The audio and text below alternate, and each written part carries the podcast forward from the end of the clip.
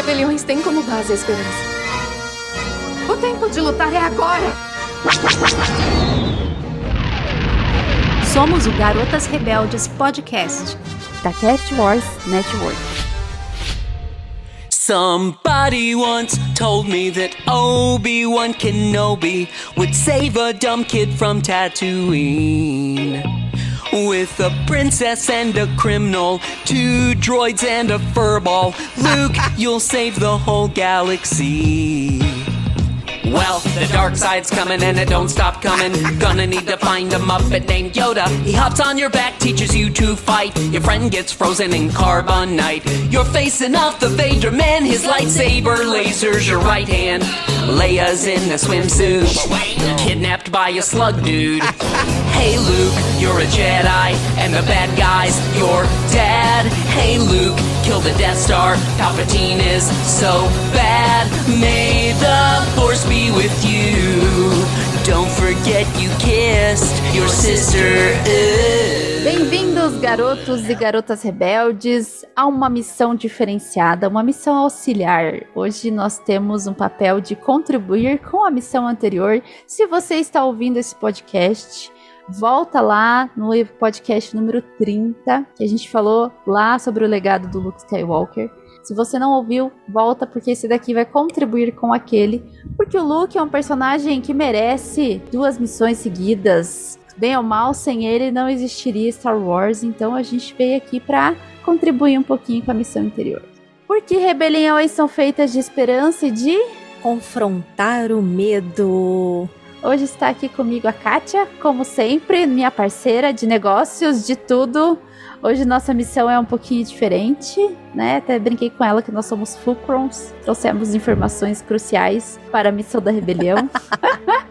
É, queridos ouvintes, chegou no final do episódio anterior da nossa gravação e a gente pensou, falamos, falamos, falamos, especialmente eu e o Pedro, né, que a gente desembestou e deixou o Cris e a Bruna assim, é, só meio que olhando e pensando, meu Deus, eles não param nunca mais.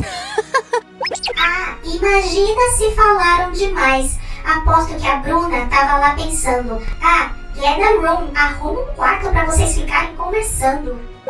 E quando acabou, a gente teve que dar uma acelerada e tivemos que deixar de fora várias coisas legais que a gente tinha separado também para falar. Então hoje a gente faz essa missão complementar para poder apontar um pouco mais alguns eventos que são legais que aconteceram, informações que estão fora, muitas coisas que estão fora dos filmes e a gente vai trazer para vocês e conversar um pouquinho mais sobre esses outros detalhes além de toda a parte mais de amadurecimento, de jornada que a gente conversou muito no episódio passado. Então, esse a gente vai trazer mais informações, mais detalhes interessantes no período dele mais jovem e de HQs e tudo. Então, fiquem com a gente que a gente vai trazer coisas muito legais hoje. Exatamente. Vamos explorar um pouco mais, talvez o Luke sem a sem aquele olhar tão é, filosófico, que é muito importante, mas trazendo o dia talvez com um pouquinho mais de diversão. Opa, isso é com a gente mesmo, né, Bruna? É, eu, eu gosto. Eu adoro as, pia as piadinhas sem graça comigo mesmo. Bom, segundo os nossos ouvintes, ah, os, os, comentários mais engraçados são da Kátia. Então, o meu é piadinha sem e graça. E do Dênio, né? Ah, não, o Daniel é, é, outro, é um parênteses à parte. É um patamar, é um outro patamar, Exato. né? Onde a gente alcança esse patamar do Daniel. É, anos de experiência, o Daniel tem anos de experiência nisso, meu Deus. Verdade. É, no episódio passado a gente acabou ficando mais numa coisa emocionada, especialmente eu, emocionada e emocionante. E nesse a gente vai estar tá mais se divertindo e mais leve e compartilhando aí as nossas opiniões meio malucas sobre coisas que aconteceram na jornada da vida do Luke. Exatamente. Vamos tentar ser breves. Nunca a gente consegue.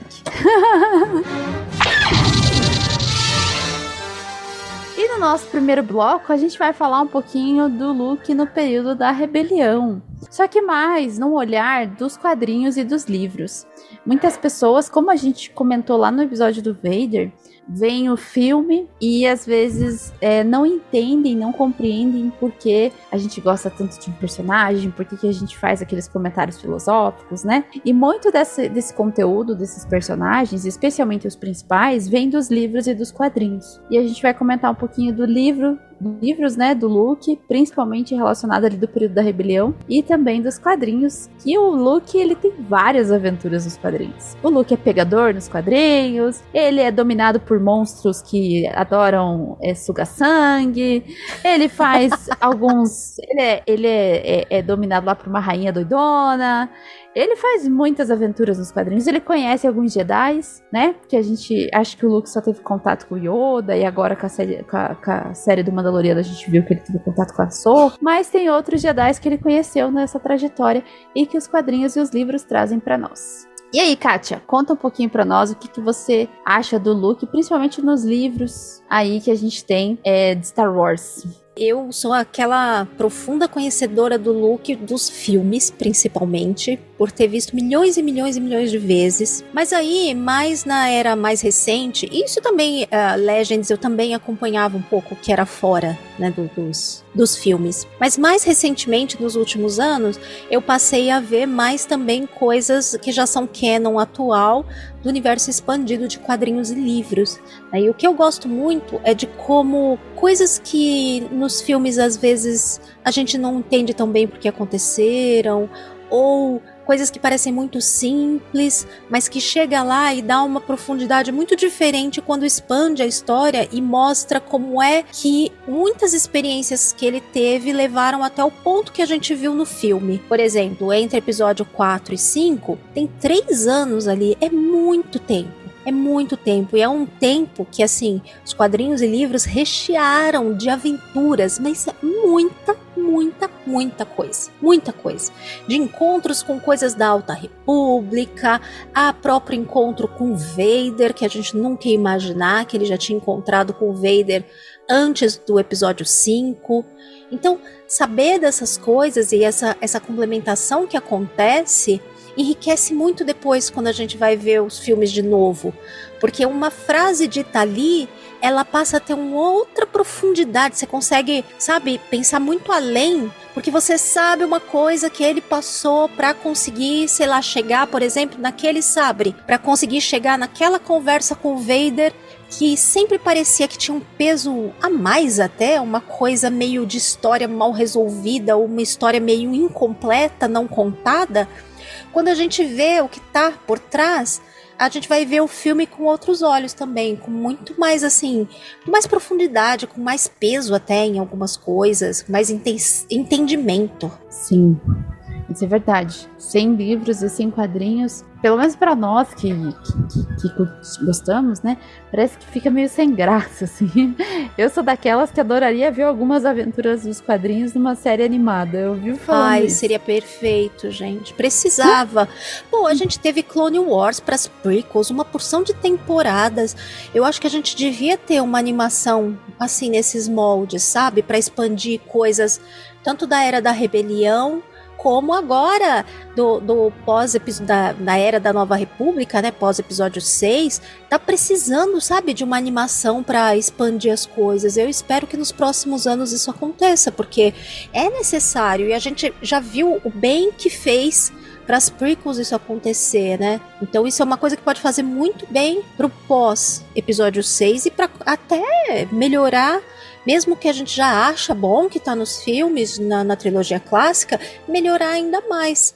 Porque você pega, por exemplo, o, o Luke pós episódio 4 sempre teve, eu sempre vi muita gente criticando a questão de ah, ele perde os tios, não sei o que, parte lá logo para outra, parece que nem sentiu muito, mesmo a Leia depois da explosão de Alderan e tal. E quando você pega um livro do período, um quadrinho, ele explora muito mais isso, como é que estava aquele momento para eles. Porque o que a gente vê no filme é um pequeno recorte, ali um período de tempo curto, né? E entre essas coisas que acontecem nos filmes, tem muito, muito. Imagina, três anos entre quatro e cinco, é muita coisa, muita coisa que aconteceu. Exatamente. O Luke amadureceu muito nos quadrinhos, né? E nos filmes, por isso que, nos filmes, perdão, nos livros, por isso que a gente vê esse, essa diferença entre eles, né? E aí, Kátia, conta pra nós um pouquinho sobre o Luke em algum livro que você mais gostou. Então, um dos que eu gosto mais é um dos que se passa justamente pouco depois aí do episódio 4, porque a gente comentou um pouquinho sobre ele no episódio passado, mas foi mais por cima, mais no sentido, né, de, de da questão é, dele ter se interessado por várias mulheres ao longo aí, né, da ter tentado uhum. ter algum envolvimento assim amoroso várias vezes, mas esse livro que eu tô comentando é o Herdeiro do Jedi. E eu gosto muito porque ele dá uma profundidade muito grande tanto ao período de luto que ele tá após, né? Então, em vários momentos toca como é, ele tá abalado pelas coisas que aconteceram, as perdas, tudo, assim como o quanto ele teve muita dificuldade para começar a se desenvolver como Jedi. Porque uma coisa que a gente vê nos filmes e que é, quando você para para pensar, fica mais claro é que assim, ah, não, é, teve o tiro da Estrela da Morte, pô, é um feito extraordinário, por exemplo, até a o treino com a bolinha de tiro, tudo, mas muitas coisas acontecem num momento ali que tem uma conexão meio especial, que você ou precisa muito. Depois, quando ele tentava reproduzir intencionalmente algumas coisas, ele não conseguia. Então, tem passagens dele tentando fazer mind trick, tentando movimentar coisas com a força. Foi, um, foi uma habilidade que ele penou muito para aprender. E nesse livro fica assim muito claro quanto que foi difícil para ele o quanto ele tentou e o quanto ele duvidava muito que, que ia conseguir. A coadjuvante, o protagonista, na verdade, nele com o livro, que é a Nakari, tem uma aventura com ele muito legal lá, inclusive é, em relação a buscar sabre de luz, tudo isso, sabe? Buscar cristal para poder estudar. É, tem uma série de coisas muito legais que acontece. Eu recomendo para quem quiser aprofundar mais. E olha, esse foi um livro. Muita gente pode rir até quando eu, eu disser. Ele é um livro diferente porque ele é um livro em primeira pessoa. Isso que eu acho muito interessante nele. Ele é em primeira pessoa, então é o próprio Luke contando. Por isso que tem muito dessa coisa da parte interna, dos sentimentos, de como ele está enxergando as situações, relembrando as coisas em relação ao que aconteceu antes em relação a Leia, em relação aos tios, em relação ao que ele está tentando aprender. Então tem muita profundidade por isso, por ser também um livro em primeira pessoa. A gente tem poucos livros que são assim, né, em primeira pessoa. E no final, gente, eu chorei bastante no final desse livro. Ele tem um final. Né, não vou dar nenhum spoiler para quem quiser, para quem quiser ler, mas confesso que chorei, viu? Chorei. Ah, meu Deus ele tem muita aventura. E ele tem um livro que tem bastante aventura, assim, sabe? É, eu acho que vale muito a pena ler. Se, é, eu já ouvi de pessoas que não curtiram muito, mas eu acho que depende, assim, se você curte livro em primeira pessoa, não é todo mundo que gosta. E, assim, se você gosta muito do personagem também, porque como é muito focado, se de repente não assim, não faz tanta diferença para você, aí pode ser que por isso você não se ligue tanto, assim, não se relacione tanto com a história. Agora, se você tá ouvindo esse episódio provavelmente gosta muito também como a gente, eu acredito que é para curtir bastante essa leitura, sabe? Sim. Pois é, eu já sou a menina que gosta dos quadrinhos. eu gosto dos quadrinhos. Eu já li esse livro, achei muito legal. Eu confesso que eu não sou fã de livro em primeira pessoa porque eu me perco. É, então eu sei que tem gente que não curte muito. Eu já ouvi esse tipo de comentário sobre esse livro, que é em primeira pessoa, a pessoa acha um pouco estranho. E você não chorou no final? Sério, Bruna? Não, eu achei assim, né? Mas é triste o final. Não, é triste, é mesmo. Mas eu, sinceramente, eu achei estranho, assim. Faz um tempinho já que eu li. Mas, assim, o que eu gosto no look é o look dos quadrinhos. Que eu acho ele super divertido. Não, e ele, ele é muito bobinho nos Assim, é divertido e ele é muito bobinho nos quadrinhos. É assim, é extremamente exagerado o quanto ele é confiante nas coisas, assim, nas pessoas. Ele é muito ingênuo, principalmente nessa fase entre. Porque já entre 5 e 6 já dá uma mudada. Mas entre 4 e 5, ele realmente é o fazendeiro lá, muito ingênuo, muito bom moço, assim, que cai em todo tipo de atrapalhada, né? Sim, mas é, é, é, um, é um livro assim muito. É, é, o livro é muito bom, mas os quadrinhos dá uma, dá uma diferenciada assim na, nessa parte. Eu sinceramente eu gosto do Luke justamente por causa disso. Nos quadrinhos ele é todo aventureiro assim. Eu acho que eles fizeram de propósito essa discrepância, né? Porque ele ficou aventur... ele chega lá no episódio 6 e ele vai. Ele é outro Luke, bem diferente do episódio 4. E acho que os quadrinhos mostram essa evolução de, de, de coragem, né?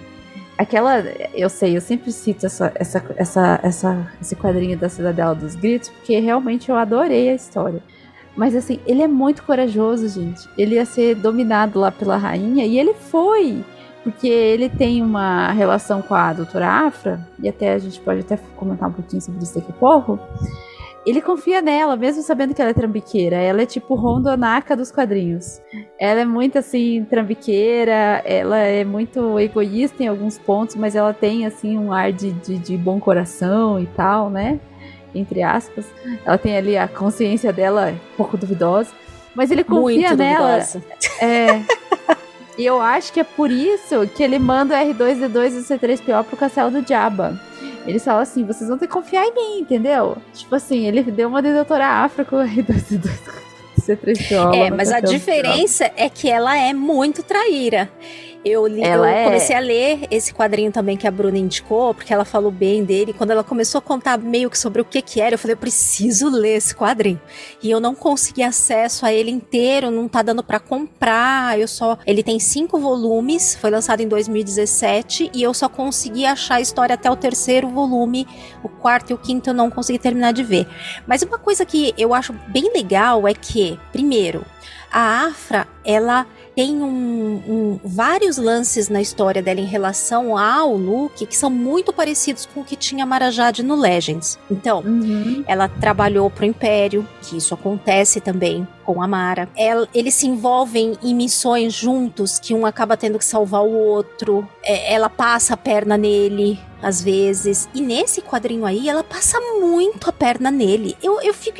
Não, eu cheguei a ficar impressionada. Eu falei, quando chegou, tipo, a terceira vez, que ela já tava dando um fora, assim, de, sabe, botar ele em risco de novo e tava nem aí, era só pra tirar o corpo fora ou conseguir o que ela queria, porque ela é a arqueologista mais sem escrúpulos que você pode imaginar. Ela tem zero escrúpulos para conseguir o que ela quer. Ela faz qualquer coisa, ela põe qualquer um na roda, não tá nem aí os droids dela, o Kirsantan, que é uma outra coisa que eu gostei muito, que ele tá nas histórias junto com a Afra.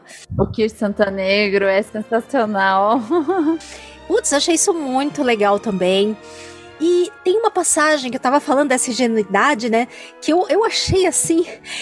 É, a gente só acredita porque a gente vê depois o que acontece e a gente vê que esses eventos que acontecem nesses quadrinhos são muito para justificar o que acontece, por exemplo, lá no episódio 6. Porque, por exemplo, chega aí a chega para salvar eles o Han, a Leia, com uma outra moça lá que é da, da rebelião também, que quer atirar na Afra já de cara, e o Luke não deixa. Ele fala: Não, ela é minha amiga, a gente tá trabalhando junto. Ela me trouxe uhum. aqui porque tem um artefato para eu conseguir um mestre Jedi para mim, que vai destravar. Ela tá nem aí para isso, né? Ela tá usando ele, mas ele: Não, eu sei que ela é boa, ela é minha amiga. Eu, puta que. Não é possível, você foi comido quase três vezes aí. E ela tirando o corpo fora ia te deixar aí e, e você ainda se colocando na frente. E ele acreditando tomando quase o tiro, desviando o tiro que, que, que a outra moça ia dar na Afra e não deixou é, eles nem matarem e nem fazerem nada com ela. E aí fica uma coisa muito assim de ter muito em comum com a coisa dele com o Vader, né? Que é, é uma coisa que ele capta lá do cerne da pessoa então, apesar de tudo isso da Afra, sempre tem um ou outro micro momentinho que ela abre mão de alguma coisa em benefício, assim, de não ferrar alguém. Mas são pouquíssimos momentos. Mas é, ele sente essa, essa essência que tá lá escondidinha, que é como ele sentiu, sentiu a essência do Vader que tava lá super escondida. Então, essas aventuras, essas coisas, elas acabam servindo para justamente fundamentar justificar as coisas que acontecem lá na frente, né? E essas aventuras, elas moldam muito o, o jeito dele. Eu acho sensacional, assim. Eu acho dão muita risada. E a doutora Afra, só fazendo um paralelo, né? Ela é aquela trambiqueira que você gosta. É pior. Ela tem um quê de Han Solo. Ela Hum. tem meio um quê, porque ela é meio contrabandista também, né? É, falastrona, conta vantagem. É, ela tem um quê de Han Solo misturado com Indiana Jones, misturado com a Isso que eu Mara ia Jade. falar.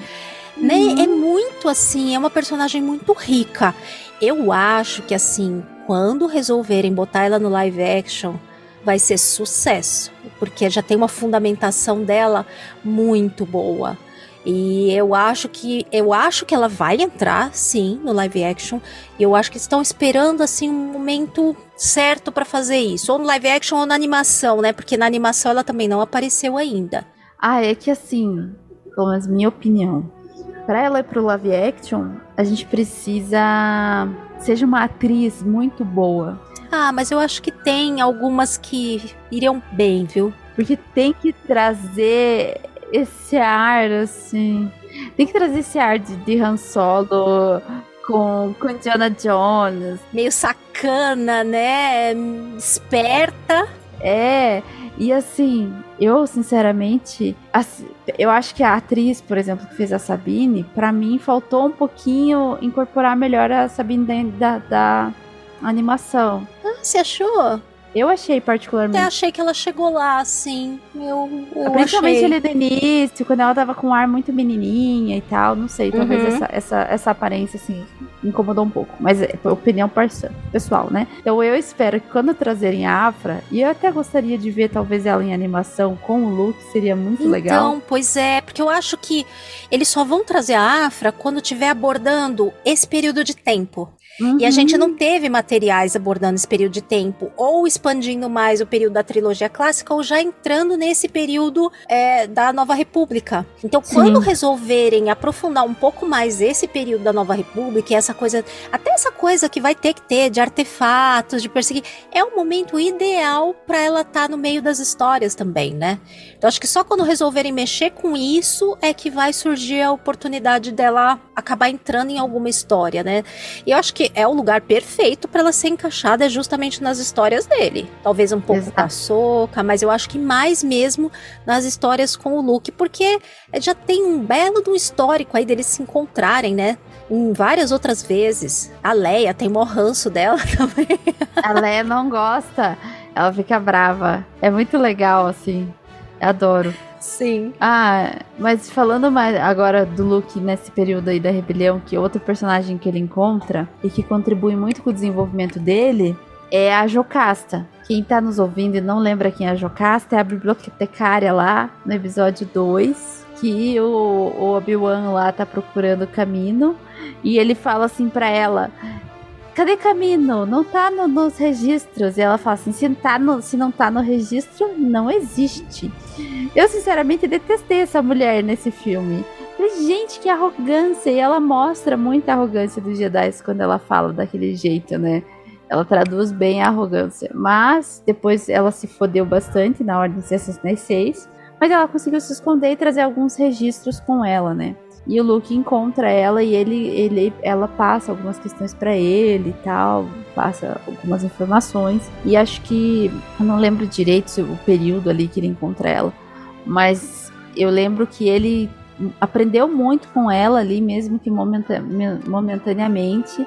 E foi um personagem que trouxe, talvez, pra ele o que era ser um Jedi do ponto de vista escrito, né? Tipo, teórico, vamos dizer assim. Ou do ponto de vista analítico dela ali. Então, eu acho que esse ponto que tá nas HQs é muito importante as pessoas conhecerem. Porque às vezes eu, eu já vi, né, gente questionando, por exemplo, quando eu tô falando de Star Wars e a pessoa às vezes tá se interessando. Ah, mas como que o Luke aprendeu? Mas como que ele pode? Nossa, ele absorveu, nasceu com isso. Não, ele não nasceu com isso. Ele foi desenvolvendo no período, encontrando pessoas específicas que o ajudaram ele a desenvolver isso. Como é o caso da Jocasta, como é o caso de outros Jedi que ele já encontrou aí no- na trajetória dele. esse encontro com ela, eu acho que tem uma coisa que é importante até pra ele, que é a coisa dele perceber o quanto de conhecimento que ele ainda precisa buscar, quanto que ele precisa aprender, o quanto de informação que tem para ser resgatada e que tá perdida, porque ela consegue escapar lá da Ordem 66, fica escondida há muito tempo, eles se encontram, e aí agora não lembro como, quem mata ela. Eu não sei se é o Inquisidor, é o Inquisidor, eu acho, não? Uhum, Eu não lembro desse detalhe, como é que ela morre, mas é meio junto ali nessa mesma fase da história que eles se encontram, ela morre também, né? Ela tem o fim dela ali e se perde muita coisa do que ela tinha eh, guardado, né? Mas é um, um outro encontro que marca pra ele. Tem vários desses encontros desse período que marcam pra ele.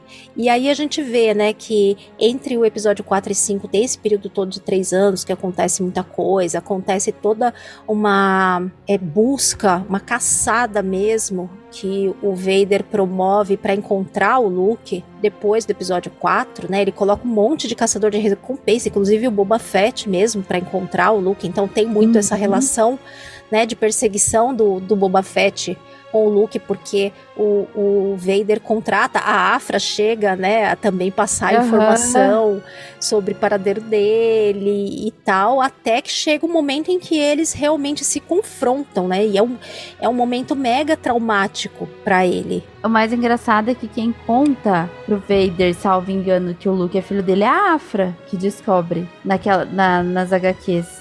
Se eu não me engano, ela tá junto, porque ela tava investigando, ela descobre que a Padme estava grávida, ela descobre muita coisa. E salvo engano, e se alguém souber aí e quiser complementar nos comentários, quem conta pro Vader, não lembro se a HQ deixou isso claro, mas quem conta pro Vader é a Afra. Ou ela deduz, alguma coisa assim. Ela fica quieta, se faz É. de- Ela faz o, o que todo mundo deveria fazer às vezes, finge demência. ela finge demência. Porque quando eles se encontram e se confrontam antes do encontro do episódio 5, o Vader ainda não sabe que ele é o filho dele. Ele sabe que foi ele que explodiu a Estrela da A Estrela Morte, da tem Morte. alguma coisa nele, né? Sensitivo à força. Só que aí o Luke tenta é, combatê-lo e, assim, é arrasado, né? Não tem nem começo de, de combate. Ele tem que fugir e ele escapa, assim, por muito pouco. Ele escapa porque tem interferência de uma outra coisa. Eu não lembro o que, que acontece no local lá que eles estão se, se, se enfrentando e que acaba possibilitando ele fugir. Porque senão, naquela ocasião mesmo, a coisa já teria acabado por ali. E aí acho que é por isso que a gente vê também que quando ele encontra com o Yoda, ele tá muito impaciente de conseguir alguma coisa, uma evolução concreta, sabe? Conseguir avançar realmente, sem perder mais tempo. Porque já foram três anos que ele ficou atrás de informação, tendo gente no encalço dele, avançando devagarinho. Então, quando a gente sabe de todas essas outras coisas, fica mais justificado até, porque naquele ponto a gente vê ele tão impaciente, tão saco cheio, tão cheio de dúvida ainda, né? Porque uma jornada já longa e que tinha avançado pouco, né? E ele sabia o peso do que ele ainda ia ter que enfrentar, por já ter, né? Se confrontado com o Vader e ter falhado. E a gente vê também todo o estreitamento da relação dele com a Leia, com o Han, porque ó, foram três anos que eles ficaram fazendo uma porção de coisas juntos, né? Exato. eu não tinha noção até assim muito tempo de que tinha passado todo esse tempo, sabe? Entre o episódio 4 e 5. Eu achava que tinha sido, sei lá, um ano, nem isso. Quando eu soube, assim, mais pra frente, que tinha sido todo esse tempo, eu fiquei chocada e fiquei, meu Deus, o tanto de coisa que deve ter acontecido nesses três anos.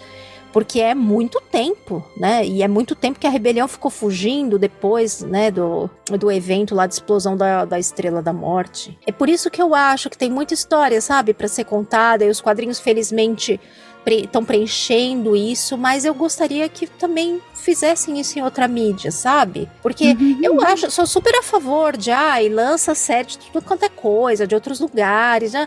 Mas por que não complementar histórias que a gente já tem também e que ainda tem muitos gaps para serem preenchidos? Por que não? Dá pra, dá pra atirar para vários lados, não precisa se limitar sempre, né, a seguir a, a mesma linha de história, mas também, por que não complementar algo que as pessoas ainda têm vontade de saber? Exatamente. Porque eu acho que eles estão com medo, né? medo de tocar em certas coisas. É verdade, é o que você falou no episódio passado, né, Bruna? A gente quer que conte, mas ao mesmo tempo tem medo que na hora que for fazer demais acabe ficando pior do que se não tivesse feito, né? E realmente é um receio justificável. Fãs de Star Wars deveriam ser estudados. Porque, gente, eu não sei, né? Mas assim, as outras franquias, eu, eu não vejo tanta gente assim que nem a gente tão apegado, tão. Ai, é aquela coisinha nossa, assim, sabe? A gente até se identifica. É. É, mas me é parece também que tem essa, essa questão dos fãs, mas me parece também que muitas vezes tem gente.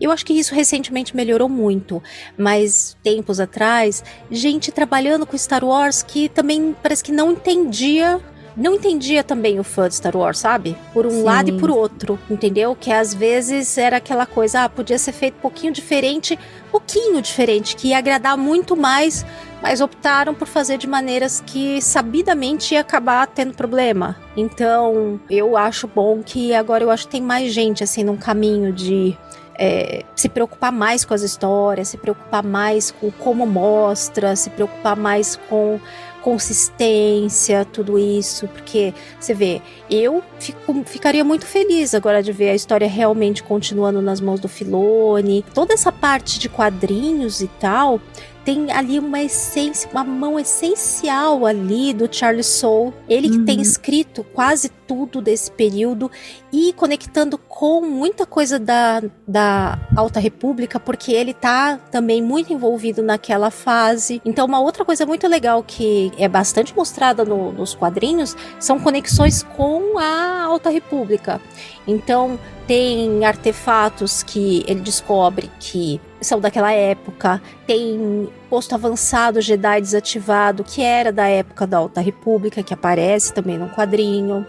Uhum. Tem um evento é, de uma missão que ele tá lá tentando é, ir atrás de, de um sabre novo e tal, e ele acaba parando num planeta que ele cai num mar vivo, que é uma grande criatura que absorve todo mundo que entra nesse mar. E a pessoa, ela ou fica lá e se torna parte daquela criatura, ou ela até pode sair. Só que mesmo que ela saia, fica como se fosse uma cópia da consciência dela dentro desse mar. Então, quando ele cai nisso daí, ele encontra lá Jedi da época da, da Alta República que conversa com ele e passa várias informações. Então, essas conexões são muito, muito, muito interessantes. E quem não acompanha também essa, essas partes acaba perdendo, né? E acho muito, muito rico mesmo.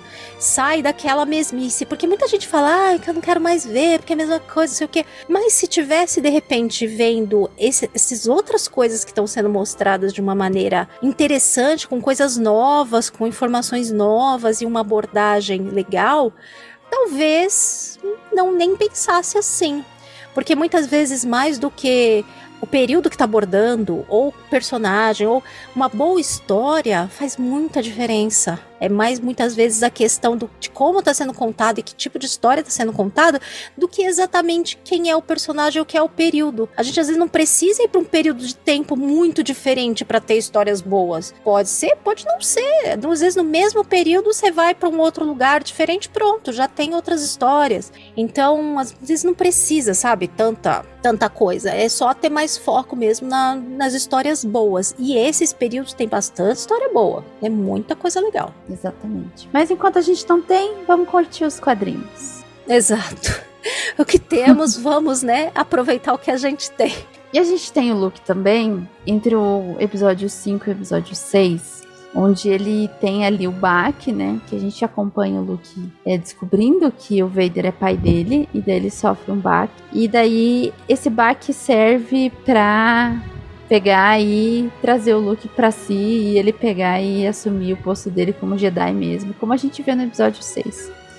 É o momento de queda ali do Luke, literalmente. sim! Ele queda, quase morre, perde a mão. Mas esse período, claro, até a gente tava falando disso em off, né? Mas a gente tem ali as HQs saindo agora, nem todas saíram ainda, tanto do Vader quanto do Luke. E elas contam exatamente essa fase. E ali a gente vê um Luke muito mais evoluído no sentido de buscar realmente fazer aquilo que ele deve fazer. Que eu acredito, até se a Katia leu mais que eu acredito, pode ser que tenha, tenha lido mas depois que o Yoda conta para ele, né, ali a, a, a, situação e tal, daí ele vai lá, encontra o Vader, daí o próprio Obi-Wan é, fala que não ia poder estar tá com ele, daí ele tá lá pendurado, né, Ben, por que, que você não me contou, por que, que você não me contou?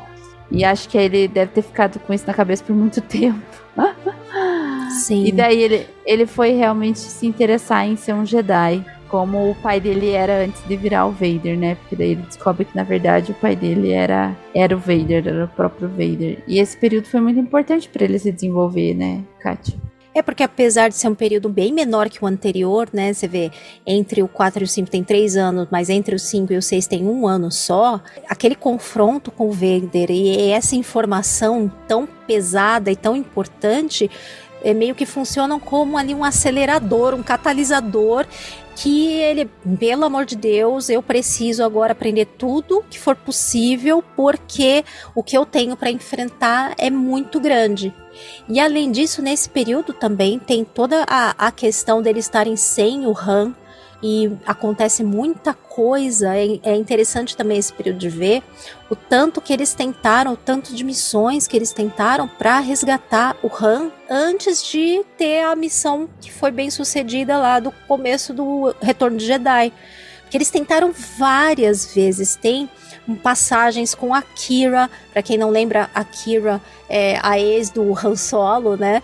É, e ela se torna lá uma Bambambam Bam Bam na, na Aurora, Aurora Escarlate. Na Aurora Escarlate.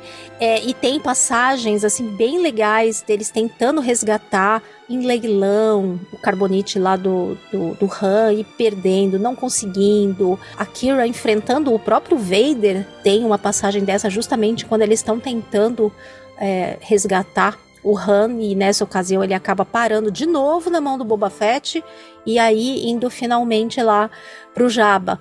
Mas esse período de tempo ele tá muito em busca de outro sabre e aí ele consegue um sabre amarelo nesse período porque ele ficou sem, né? Depois é, de perder o sabre lá na na, na, na Embespin na batalha com o Vader, ele fica tentando arranjar um outro sabre, e aí ele acaba conseguindo um sabre amarelo que fica um período com ele. E aí, numa outra missão, ele acaba perdendo esses. Não perdendo, mas o sabre fica meio danificado, porque eles estão numa missão que, inclusive, é bem interessante, que conecta também com a Alta República. Tem toda uma questão de combustível que eles precisam para rebelião e tal. E a Holdo, que aparece muito também nesses quadrinhos, que é muito legal, porque ela se envolve o tempo todo com o Lando, é divertidíssimo. Eles têm uhum. vários casos. E eu fiquei, eu, eu, vendo os quadrinhos, eu fiquei o tempo todo me perguntando: ai, será que a filha do Lando é filha é, ele teve essa filha com a com a Holdo, né? Porque eles têm um caso assim que vai vem, vai vem, mas bem assim, descompromissado, mas que funciona super bem os dois nos quadrinhos. E ela descobre uma tal de uma é uma lenda que existe de um comboio perdido de combustível lá da época da da Alta República e que isso tá nos livros da Alta República. Tem essa história sobre esse, esse negócio desses combustíveis e conecta com esse período. E aí, quando eles vão para uma missão nesse lugar que fica numa zona desconhecida e que aí eles conseguem pegar essa nave que tem lá um. como se fosse um, um um equipamento que é meio que um mapa que consegue é, navegar para lá ele enfrenta uns robozões lá que eram daquela época e um desses robôs esmaga esse sabre amarelo. E aí ele fica meio danificado e aí ele tem que ir atrás de um outro sabre e tal. E aí ele acaba indo para um lugar onde tem uma pessoa que coleciona Kybers. Então uma pessoa leva ele até um cara lá que ele coleciona sabres e ele meio sabres não, um Kyber. E ele meio que conversa com os Kybers. É, é interessante porque ele ele ouve os Kybers. E nessa, nessa missão, o, ele, o Luke se compromete a resolver uma parada lá para ele, negócio de Kyber, e aí ele daria um Kyber para ele. E esse cara tenta que ele purifique um Kyber. Olha que interessante, né? a gente tem esse lance de purificar o Kyber e ele tenta nessa nesse período aí purificar um Kyber. E aí ele não consegue, ele tem uma dificuldade lá e tal, não consegue. Isso eu acho muito legal na, na jornada dele. Você vê uma jornada uhum. longa, cheia de altos e baixos, várias coisas ele tenta, não consegue, mas continua tentando, segue tentando, segue aprendendo. E aí desse foi bem aonde, até onde a gente tá, queridos ouvintes. Ainda não saiu o desfecho dessa parte aí. Então eu tô aqui super ansiosa para saber como que realmente aconteceu toda a parada do, do cristal verde. Mas tá assim, ele tá prestes o que está preenchendo do canon do período está prestes a mostrar mais sobre isso. Ele sai de lá desse encontro com acho que mais de um Kyber, inclusive, que ele acaba ficando lá, ele fica meio irritado com o cara, porque o cara promete um negócio para ele não cumpre, e aí ele vai embora com o Kyber e com esse vermelho que ele ia purificar e não tinha conseguido. Então, assim, e, e tem um lance é, dele conversa, é, sentir também essa conexão com outro Kyber. Ele até fala lá, ah, aquele que, que eu usava, né, do, do Anakin, né, do, que ele perdeu, é, ele, ele tinha uma certa afinidade com ele. Já o sabre que ele estava usando o amarelo, é, ele não tinha muita conexão com ele, ele era mais como uma ferramenta do que exatamente uhum. como um sabre. E aí, ali, naquela experiência, ele começa a perceber que dá para ter uma conexão com o Kyber muito mais profunda, sabe? E aí isso que eu tô muito interessada de ver como é que eles vão mostrar, como é que foi essa conexão dele para encontrar esse esse Kyber que vai estar tá lá no episódio 6, né? Então, uma coisa que eu gosto muito desse período que ainda está sendo preenchido é, é, esse avanço dele de evolução, de mostrar lá do episódio 5, aonde ele para lá, derrotado, perdido, e quando chega no episódio 6, dá para ver que ele já fez uma baita de uma jornada de aprendizado, de confiança, inclusive, que era uma coisa que faltava muito para ele no episódio 5, e que lá no 6 a gente já vê que tá bem evoluído também nesse sentido, né? esse período aí que ainda está sendo preenchido, acho que ainda vai trazer muita coisa legal pra gente. Até eu ia te falar aqui, né? Complementando, para quem não, não, não, entendeu a analogia, é, o Cristal Kyber é tipo varinha das varinhas do. As varinhas de Harry Potter, entendeu? Uhum, é mesmo. É, é uma similaridade. É, a varinha escolhe assim. o dono, né? Aquele lance que, né, tem a varinha para é. o bruxo, né? É bem Exato. isso. Exato. A gente analogia. tem o Kyber para o Jedi, entendeu? Sim. Eu imaginei que podia ser algo assim mesmo. É, e ele vai para vários lugares procurar Kyber, em várias missões, assim, uma mais mal sucedida que, que a outra. Mas, por fim, pelo que tá, tá dando a entender, ele tá prestes a encontrar o certo. É, isso foi até o final agora do, dos quadrinhos de 2023 e agora em janeiro de 2024 deve continuar essa parte aí da história. Então vai ficar pra gente atualizar vocês, ouvintes, mais pra frente. A gente de repente volta nisso em algum momento, de repente até comentando um arco de quadrinhos, se vocês tiverem interesse que a gente de repente comente um arco completo de quadrinhos contando para vocês. Comenta aí pra gente que a gente pega e, e, faz algum episódio justamente sobre algum período de quadrinhos, né, Bruna? Exatamente. A Bruna que é, também manja muito dos quadrinhos aí, eu acho que daria super certo a gente fazer. Exatamente. Eu adoro os quadrinhos, eu acho que é uma mídia muito legal, fácil de fazer, se eles seguem uma uma lógica assim, fica muito bom, né? E sem contar que é uma mídia diferenciada e Claro, a gente às vezes queria ver ela na telinha, né? Ou na telona, mas a gente já se contenta com isso. É, fora que a gente sabe que nem tudo que é mostrar lá nos quadrinhos às vezes segue depois. Tem aquela hierarquia de canônico que às vezes o que rolou num quadrinho rola um retcon, mas nem tanto. Porque, ó, vocês veem, ouvintes, eu, eu tô terminando de ler aquele livro da Leia, que é o a princesa e o cafajeste, e ele justamente conta, inclusive logo depois do retorno de Jedi, o casamento dela e o Luke lá conversando com eles e tal, eles super felizes os dois casando e tal. E inclusive tem passagens no livro que conectam com várias coisas que acontecem nos quadrinhos. Inclusive uma cicatriz que a Leia tem no braço, de um, uma passagem que ela enfrenta lá uma comandante que quer se vingar pelo Tarkin. Você lembra disso? Eu não sei se você pegou uhum. esse que você pegou mais do Vader, Sim. né? Então, e esse livro cita uma passagem que tem relação com isso. Então, dá para ver que os autores em si, eles estão realmente bem entrosados de pegar coisas e, e conectar. Então, apesar disso, de às vezes ter uns retcon, eu acho que vale muito a pena, assim, ver o que tá nos quadrinhos e nos livros, porque agrega muito e eles estão tendo essa preocupação de manter essa consistência. Sim.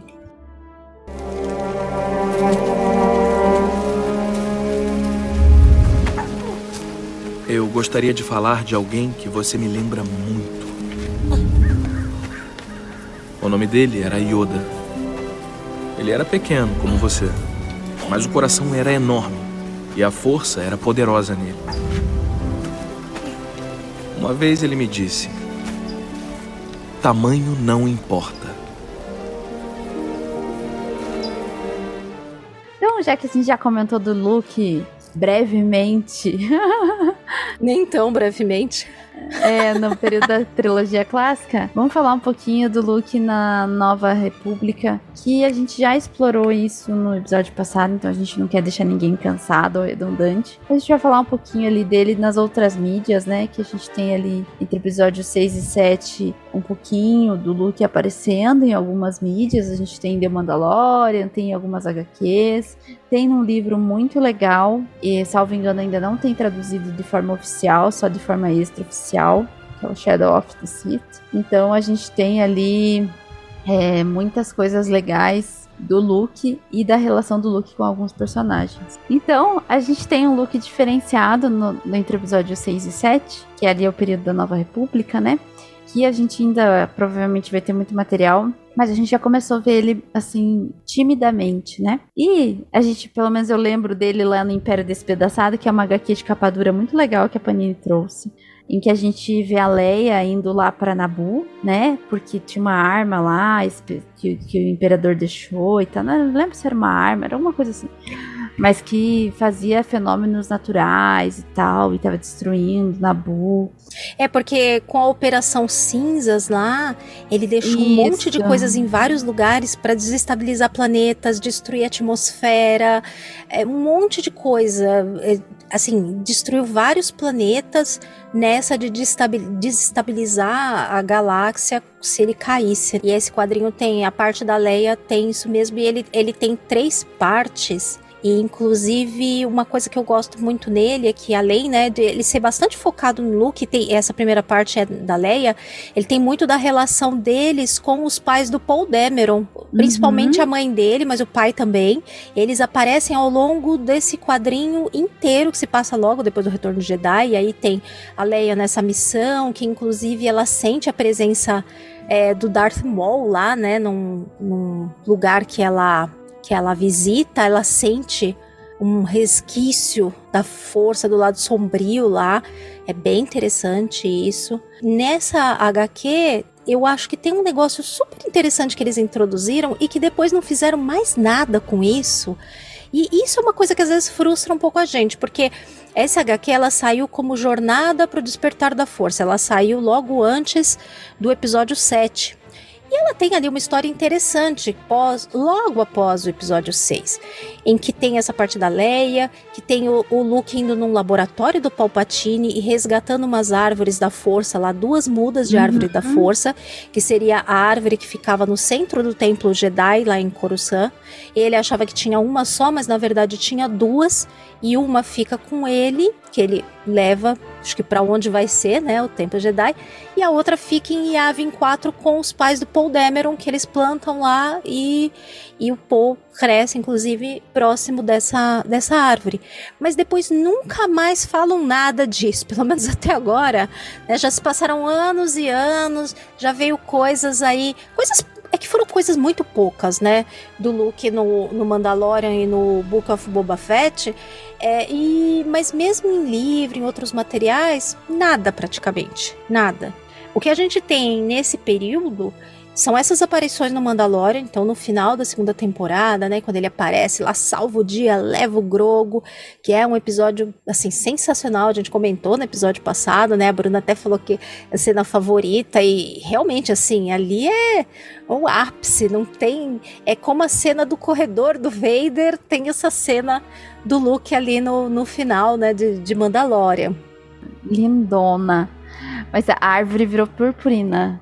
Porque ela sumiu. Eu acho que não é, mas eu fico me perguntando se essa A muda é a árvore lá de Akitor que queima. Pode Será? ser, né? É que Seria me parece que aquela árvore é muito mais antiga, né? Me parece. Talvez É. essa árvore ele tenha plantado lá onde tinha o templo que foi destruído lá na- no episódio que tá relatado num outro quadrinho, gente, que é muito bom, que eu gosto muito, que é o Ascensão de Kylo Ren. Aham, muito Tem nesse legal. quadrinho informações assim muito essenciais para entender coisas desse período.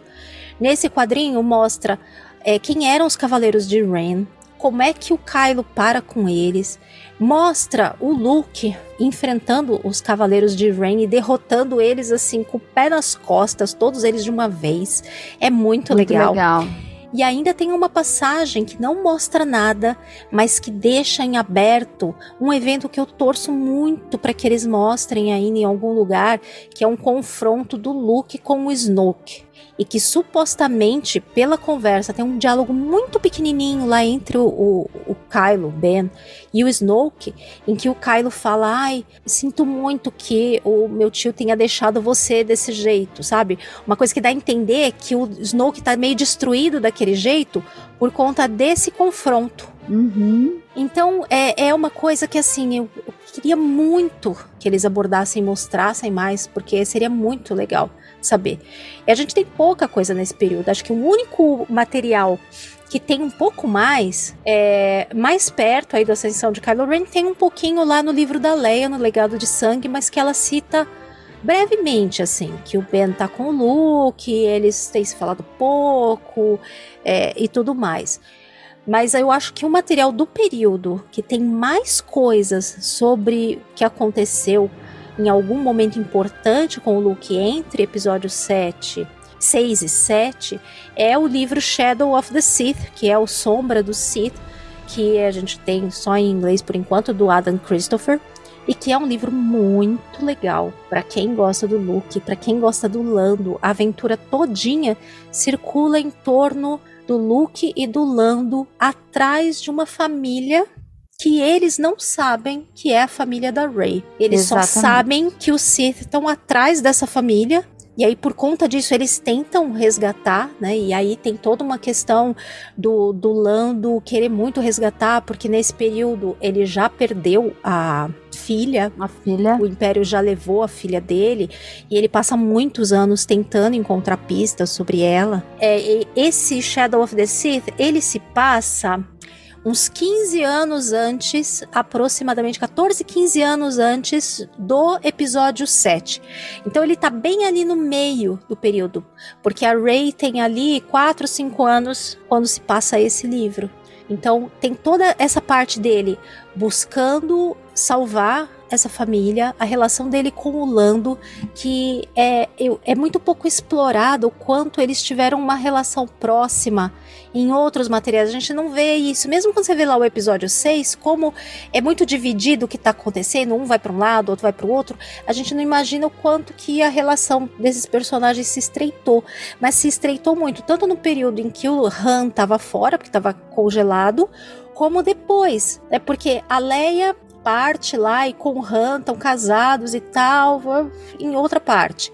E no fim, quem fica mais com o Luke em mais ocasiões acaba sendo o Lando. E a gente meio que não imagina muito isso. E nesse livro dá, dá para entender bem como eles têm uma relação assim próxima de confiança e tudo mais e acabam partindo nessa missão juntos. E é um livro super, super interessante. Tem umas cenas de ação muito boas. Ele encontra. É, tem, tem inclusive algumas coisas ali que seriam super interessantes de expandir. Tem uma história dele com uma mulher que ele conhece lá, que é tipo uma cólita. Eu não lembro como é que ela chama. E ela tem uns poderes super fortes, assim, ela cuida de um planeta lá. E ele encontra com ela porque ele vai pedir ajuda justamente para conseguir encontrar a família. Então tem várias passagens assim bem interessantes.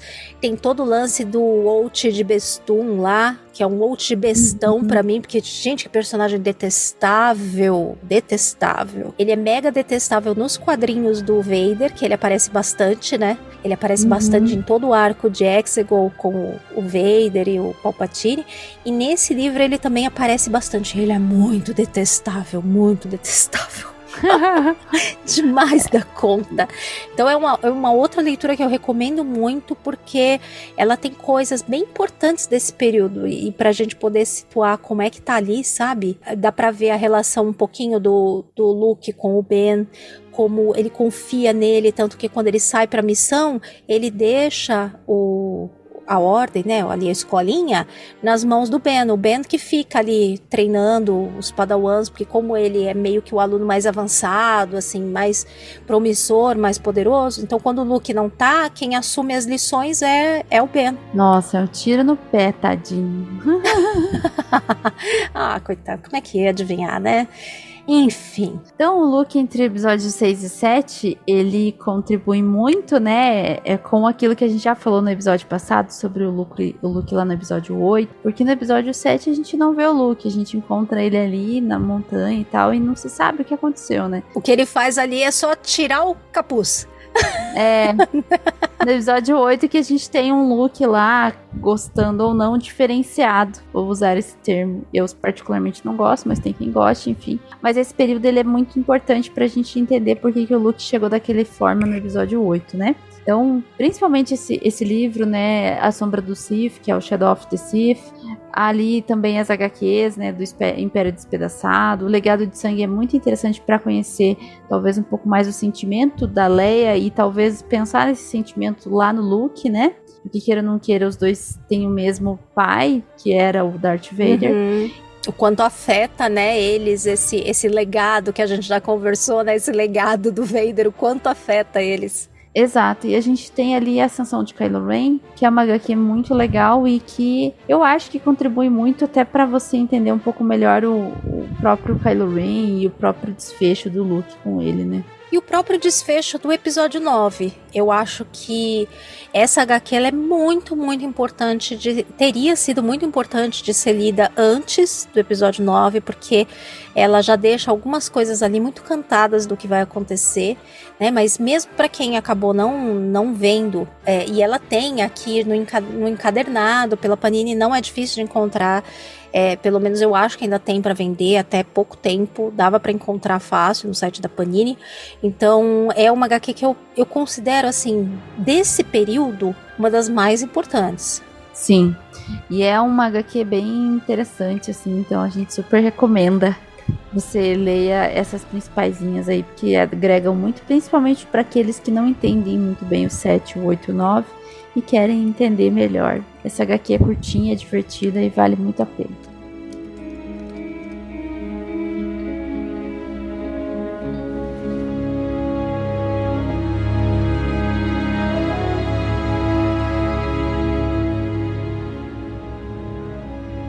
Você é um Jedi? Eu sou.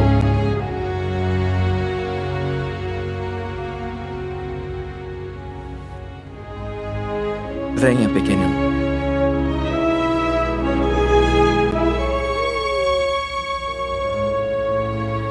Ele não quer ir com você. Ele quer a sua permissão. Ele é poderoso com a força. Mas talento sem treinamento não é nada. Eu darei minha vida para proteger a criança. Mas ele não estará seguro até que domine suas habilidades.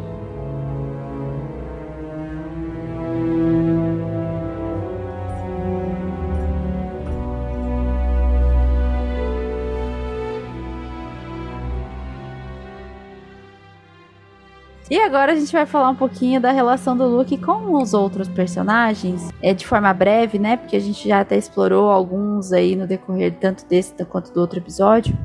Mas só para não deixar, né, é pontuar o nosso querido Luke e a relação dele com os outros personagens, que são igualmente importantes. E não tem como falar do Luke da, sem falar da Leia, né? E o trio com o Han, que ali a gente vê é, a própria Katia falou nesse episódio, como no episódio 4 eles não se conhecem, eles passam a se conhecer, e no 5 eles já são uma equipe muito bem, assim, é, tem uma, ali uma. Eu falo que eles dançam muito bem entre eles, tem uma palavra que talvez. Uma sintonia, né? Isso, uma sintonia. Eles conversam muito bem. Mas no episódio 6 a gente tem, assim, aquela coisa de irmão mesmo. E até com o próprio Han, né? O Luke e o próprio Han. Tanto é que o Han, assim, ele dá uma de altruísta, né? E fala pro Luke, pra Leia: ah, se você quiser ficar com o Luke, como se eles fossem super irmãos. Mas eu acho que, sabe quando você vê ali que tem uma a, o personagem principal que liga o grupinho?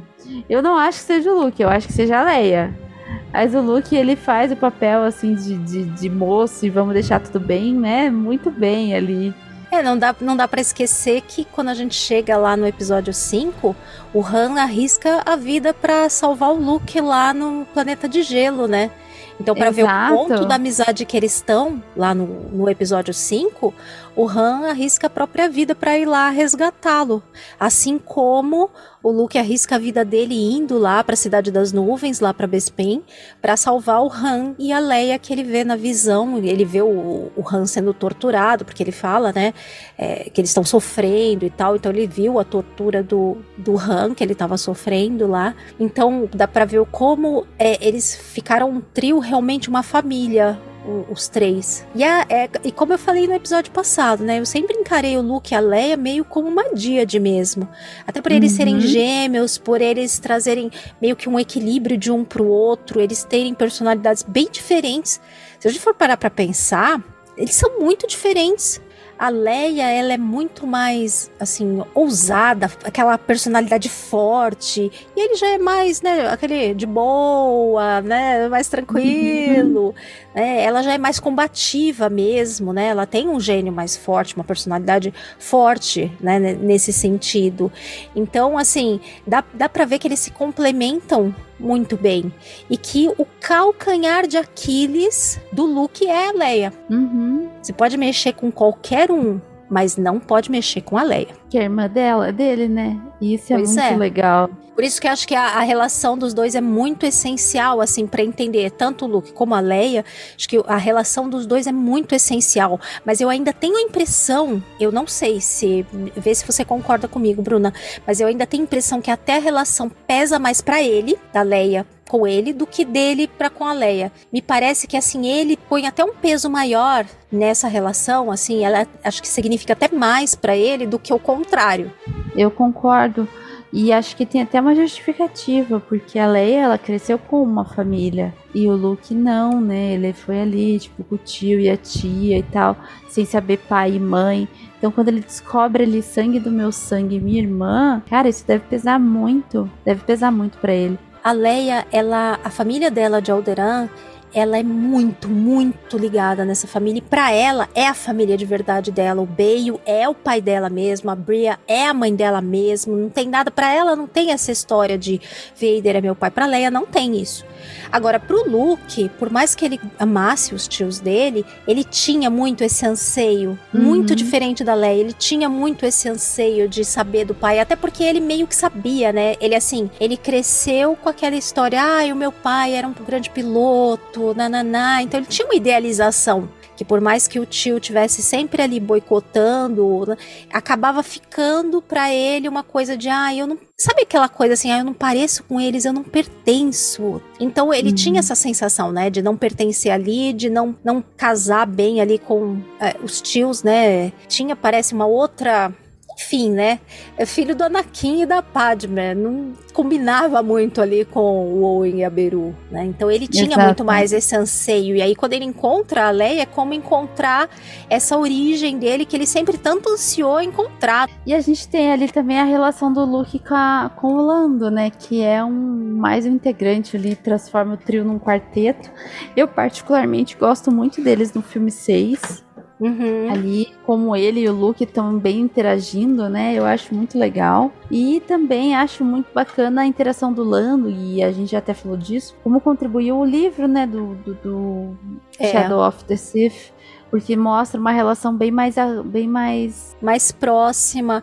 É, é o, depois do, do episódio 6, acho que dá pra notar que muito até da, da- ali da, da parceria, né? Dessa, dessa coisa de, de amizade que o Luke tinha muito com o Han, é, ela fica um pouco nesse mesmo sentido com o, com o Lando. Eles ficam mais próximos mesmo, né? Esse é pouco explorado, a gente acaba vendo pouco, mas eles ficam mais próximos. E eu acho ótimo, assim, que é, no fim, aquela história toda de ai, talvez a gente não tenha Han de volta na história e tal, e aí introduz o personagem do Lando, foi um ganho. Acabou sendo um ganho pra gente, né? Um ganho pra história. A gente ganhou mais um personagem muito legal, muito rico, numa. É, é- é aquela magia de Star Wars. A gente não sabe porque certas coisas acontecem e, de- e aí acontecem até pra bem. E aí, quando a gente descobre o porquê que realmente foi pra aquele lado, que não tinha nada a ver, aí você fala: caraca, tem coisa que é assim porque tem que ser, né? Porque o único motivo da gente ter o personagem do Lando é porque o George Lucas não sabia se o, o Harrison Ford ia voltar pra fazer o episódio 6. Então, o Lando ia ser meio um tapa-buraco ali. Num personagem mais ou menos semelhante ao do Han Solo. Mas no fim, ganhamos mais um integrante interessante aí. né, no trio virou, acabou virando um quarteto, né? E é um quarteto muito legal. E a gente tem a relação do Luke também com os mestres, né? Com os dois mestres dele, tanto com Obi-Wan quanto com o próprio Yoda. E a gente tem ali uma, uma relação muito legal. Eu acho que é muito legal, não posso dizer, mas assim, um início de relação até na própria série do Obi-Wan. Não tanto do Luke para com o Obi-Wan, mas do Obi-Wan para com o Luke. O cuidado que ele tinha, a preocupação. E não sei se talvez aquela, aquele olhar que o Obi-Wan tinha em relação ao Anakin, de cuidado, de irmão, de pai e tal. Mas é mais como um cuidado, assim, no sentido de, puxa vida, eu tenho que cuidar desse menino porque ele realmente vai salvar a galáxia. É, eu acho que é mais nesse sentido. É, exato, né? Então, assim, a gente tem ali uma relação de mestre muito sutil, eu particularmente acho, tanto do Obi-Wan quanto do Yoda, porque são poucos, né? O Yoda ali, ele ensina, mas ele também, tipo, sente muita coisa em relação ao Luke. Então, eu acho que o Luke era muito autodidata, vamos dizer assim, em alguns aspectos. Teve muita alternativa. Agora, é, é, é interessante ver a relação dele, né? Principalmente com o Yoda, assim. Vou falar primeiro do Yoda e talvez a gente pode falar depois do Obi-Wan. Mas quando a gente vê em Dagobah, dá dó do Luke. com o Yoda, o Yoda judia dele, tadinho. Uhum. É que ele tem que passar as lições de maneira bem rápida e intensa, né? Assim, não pode ser num Exato. esquema muito suave, tem que ser ali numa num intensivão, né? Então ele tem que pegar mais pesado com ele do que habitualmente pegaria, até porque também ele é mais velho, né? Então acho que não é o mesmo jeito que eles ensinam os padawans. Não assustaria os padawans, coitados. Mas a relação do Yoda, do, do, do Obi-Wan com o Luke, já é um outro extremo, né? Um pouco mais. O Yoda ele quer ensinar, mas ele não quer entrar muito profundo em questões é, emocionais. E o Obi-Wan já tem um medo ali, tipo, até a gente vê lá que ele não fala a verdade, ele meio que dá uma sutizada, e tá certo, também acho que faria isso. Mas até depois, quando ele na força ali, ele também, né? Vamos dizer assim, ele ainda continua com o pé atrás, né? Se você for, eu não vou poder te proteger lá no episódio 5. Daí depois ele fala: É, eu te contei a verdade de um certo ponto de vista. E, e ele sabia que o Luke tinha que matar o, o Vader, né? Mas eh, o Luke não queria fazer isso. Então é, é complicada essa relação, né? É complicado, eu acho que principalmente porque se a gente parar pra pensar, acho que foi muito injusta essa relação de mestre do Luke com os mestres que ele teve, porque no fim, no fim das contas mesmo, tanto Obi-Wan como Yoda, eles meio que usaram o Luke, eu tinha a intenção de usar o Luke como uma ferramenta para resolver cagadas que no fim eles mesmos foram culpados. Não tinham, eles não tinham intenção de ensinar o Luke ou qualquer, por qualquer outro motivo que não fosse prepará-lo para enfrentar o Vader e de repente dar alguma solução para essa situação e virar é, virar a, o destino que a galáxia estava enfiada. Então, por esse lado, sabe, eu, eu tenho uma certa pena do Luke, porque ele não foi feliz em relação aos mestres, porque esse, ó, o, o, o Obi-Wan, é lógico, tomou conta dele a vida toda, né? Ficou ali de olho, mas sempre de longe, só esperando o momento certo em que ele tivesse pronto, mais maduro para tomar alguma decisão. O próprio quando existe aquele conflito entre o confronto entre o Obi-Wan e o Maul lá na última temporada de Rebels, Rebels, que é no episódio lá, né, dos dois sóis, tal, que é um episódio maravilhoso, que quem não viu tem que ver. É, fica muito claro ali que o Obi-Wan, ele deposita a esperança dele de o Luke no futuro ser ali o, o escolhido ou quem vai solucionar, mudar o destino da galáxia em relação ao Vader e o Imperador. Então, assim, é complicado que os dois usaram o Luke como uma ferramenta mesmo. Tanto Uhum. que eles falam que o Luke tem que ir lá matar o pai dele, não importa qual é que é a relação, ou seja o que for. Eles prepararam ele o essencial para ele cumprir essa missão. Então, assim, se for pensar, ele não teve mestres que realmente cuidaram dele, no, no sentido de ensinar, sabe, de prepará-lo mesmo para ser o Jedi. O que eles prepararam ele foi para ele se jogar nessa função, para ele resolver essa situação. Depois, o mestre que ele se tornou, o Jedi que ele se tornou depois disso, aí, inclusive, é um mérito dele. Uhum. Tanto que é interessante que quando é, ele se reencontra, né, com o, o Yoda, lógico, ficou uma relação entre eles ali muito profunda de mestre, porque no fim foi o mestre mais próximo mesmo que ele teve, porque de todas as coisas que ele encontrou, a relação com Obi-Wan chegou a ser uma relação de mestre, foi muito, muito breve, muito de passagem, apesar, né, de tudo. Já com Yoda, realmente teve ali uma, uma coisa de ensino, né, de aprendizado, de passar lições e tudo mais, que marcou muito mais, por isso que ele acaba revendo também o Yoda lá no final da jornada dele, lá no episódio 8. Mas uma coisa que marca para mim justamente é isso, de como os mestres que estiveram com ele ou usaram. Ele era uma ferramenta, tinham a expectativa de que ele pudesse ser o escolhido, ou que ele pudesse modificar a situação da galáxia em relação ao Vader e o Imperador. Então é triste pensar nisso. Se for parar pra pensar, eu não sei, eu, eu tenho dúvida se o Luke se deu conta disso em algum momento. Me parece que não. Ah, eu acho que sim. Não sei. Será? Talvez. É que eu li e acho que isso, é, até naqueles arquivos Jedi lá, eles falam, né, que a função de um Jedi é servir. E talvez ele tenha colocado Uhum. isso na cabeça dele. Então pra ele, tipo, não faz É. diferença. Talvez. Mas talvez, inclusive, quando ele se isola e fala que os Jedi têm que acabar, talvez seja também um pouco de revolta nesse sentido. De que ele foi um instrumento ali na mão né, do- dos Jedi e que os próprios Jedi acabam formando Siths que vão depois ascender, que vão subir. Uhum. né? Então eu acho que pode, em parte, isso pode até vir a ser explorado em algum momento quando estejam aprofundando, né, essa questão da queda do Luke, do isolamento e tal. De repente podem tocar um pouco nisso de como Jedi em si, né, usou para atingir objetivos que não necessariamente eram os melhores para ele, né? Assim, É, exatamente. acaba consertando cagadas da ordem do próprio Obi-Wan e Yoda. Exato. Obi-Wan Não é? não, fez o trabalho dele direito lá no, no em Mustafa, daí veio querer transferir É. a responsabilidade.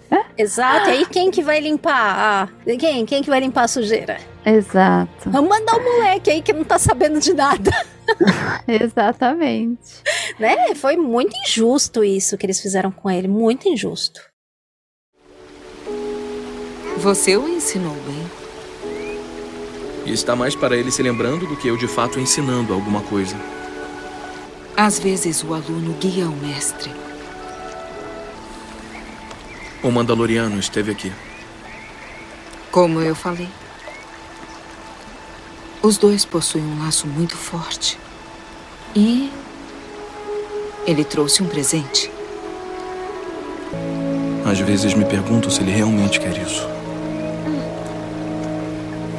É igual ao seu pai. O que devo fazer com ele? Confie no seu instinto.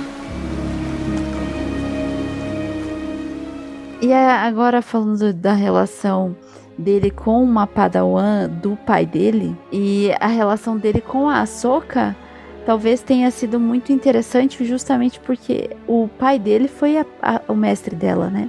E ela também conviveu com Obi-Wan. Então, a partir dali, ela, ele pode ter tido outra visão. A gente não sabe qual foi a convivência dele com a Soca, por que período, como que foi, né? Tipo, ainda superficial tudo isso.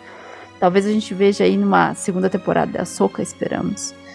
Mas é, eu acho que deve ter sido muito legal para ele entender talvez até os motivos, né, que levaram o Obi-Wan não fazer o que tinha que fazer, a ele falar que o pai dele tinha morrido, a conhecer um pouco mais sobre o pai dele de fato, que era o Anakin, não era o Vader, né? E também a conhecer um pouco mais do Obi-Wan, né? Porque que ele mentiu e tal. Então eu acho que a Soka teve um papel muito importante em trazer resposta para algumas perguntas, se de fato ela falou, né?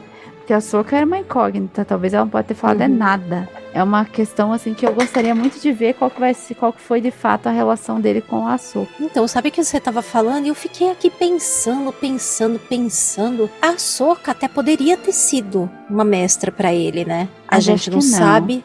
Então, poderia sim. Ela teria muito conhecimento para passar, porque afinal ela teve um bom tempo na Ordem Jedi. Ela é uma Jedi assim poderosa, com muito conhecimento, tudo mais.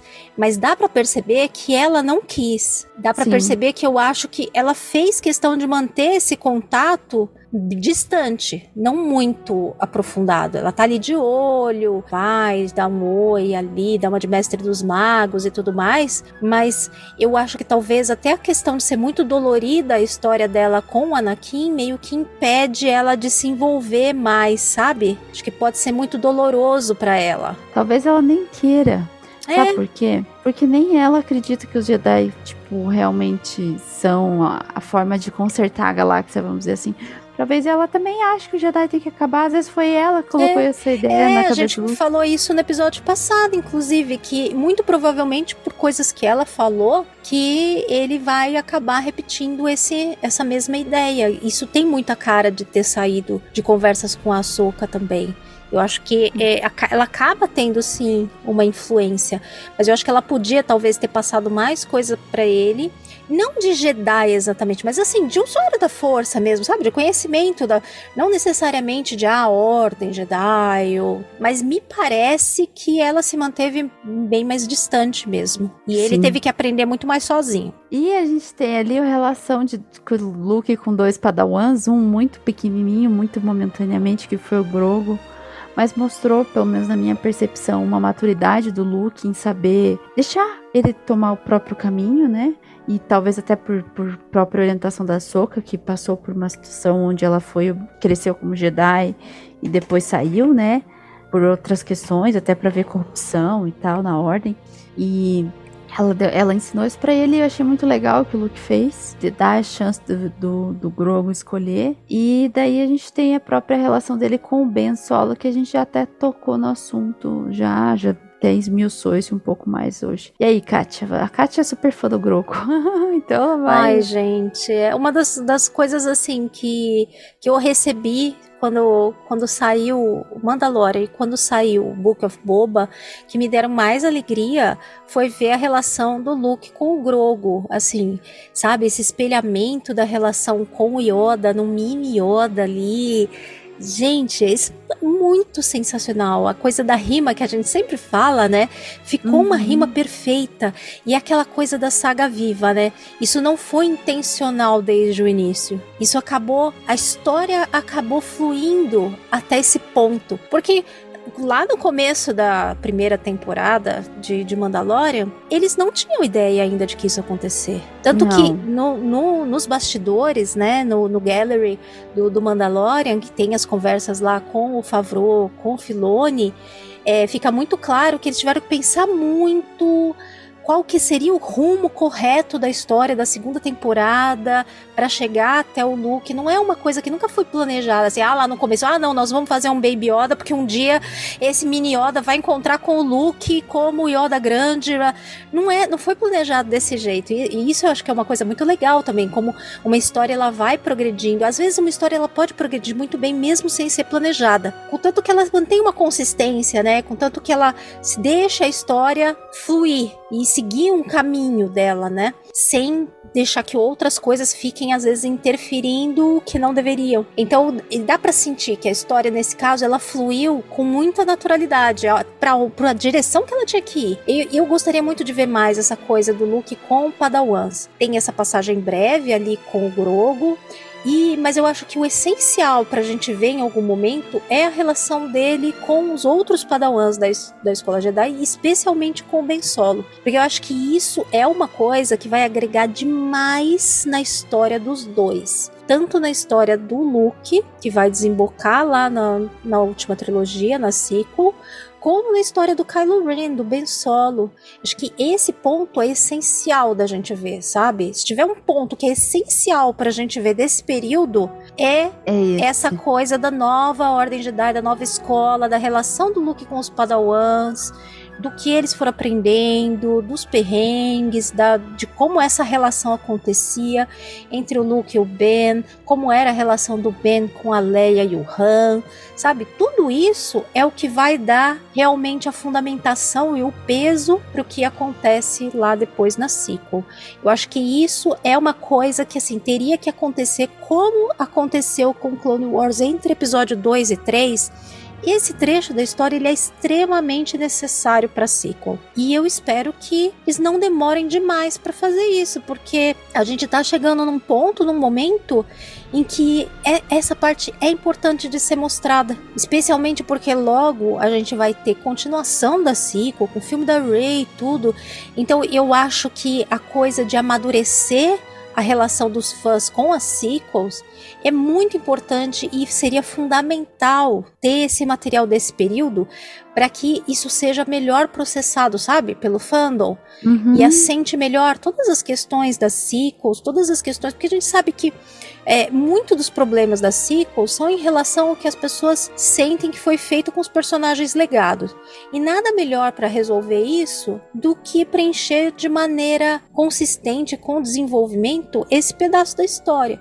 E aí todo mundo mais de, de boas pazes aí com as sequels vai receber muito melhor a continuação delas depois, Exatamente.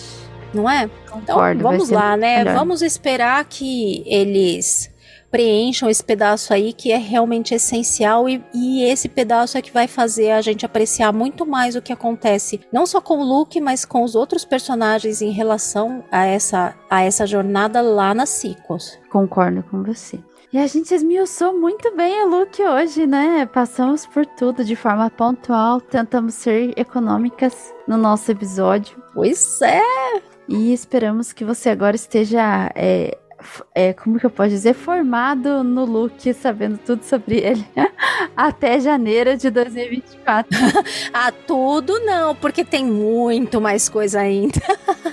Mas a gente promete, ouvinte, que se voltar nisso, vai ser mais pra frente, quando tiver mais coisa pra gente comentar. A gente deixa juntar bastante coisa e volta lá mais pra frente. Exatamente. E hoje a gente trouxe aí os fatos mais interessantes do Luke Skywalker de uma forma, com a nossa opinião, né, que dá um toque todo especial de Garotas Rebeldes.